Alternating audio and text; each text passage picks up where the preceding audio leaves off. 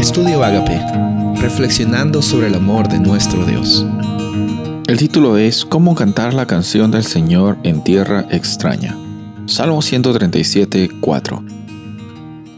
Cantar canción del Señor en tierra extraña. Cuando leemos el Salmo 137 encontramos un lamento que tenían los cautivos en Babilonia.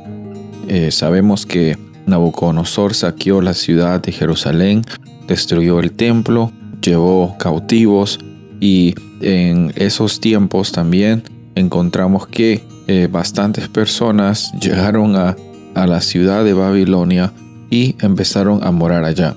Para ellos Babilonia era una tierra extraña.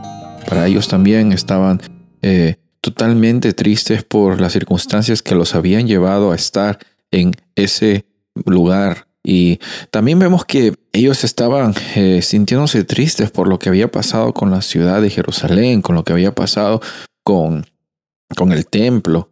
Y hacen esta pregunta, ¿cómo es que podemos adorar a Dios? ¿Cómo es que podemos eh, eh, tener una experiencia del día a día en una tierra extraña como la que es Babilonia? Y esa pregunta es una pregunta interesante porque en medio del lamento están reconociendo que el lugar donde estaban viviendo, Babilonia, no era su lugar, no era su hogar, no era un lugar final que ellos iban a vivir. Era un lugar donde se sentían en cautiverio, un lugar donde estaban con bastantes incertidumbres, un lugar donde probablemente no hubieran decidido ir si hubiera sido por sus propias decisiones. Entonces también nosotros podemos hacer una comparación con esa experiencia que ellos tenían. Eh, este mundo no es nuestro hogar. Vivimos en este mundo con bastantes incertidumbres. Hay bastantes cosas que suceden en nuestras vidas que no están en nuestro control.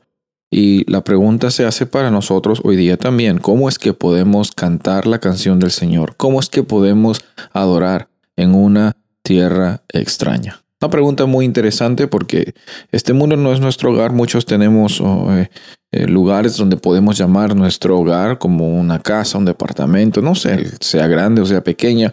Sentimos que es nuestro hogar, pero finalmente este mundo no es nuestro hogar. Estas circunstancias que tú estás pasando no definen tu identidad.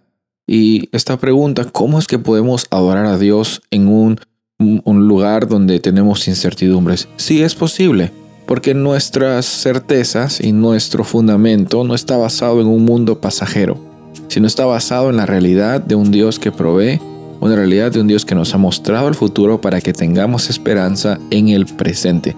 En ese Dios confiamos, en ese Dios adoramos. Podemos tener bastantes dificultades, desafíos, incertidumbres, pero siempre con la presencia de Dios podemos salir adelante y caminar un momento a la vez. Soy el pastor Rubén Casabona y deseo que tengas un día bendecido.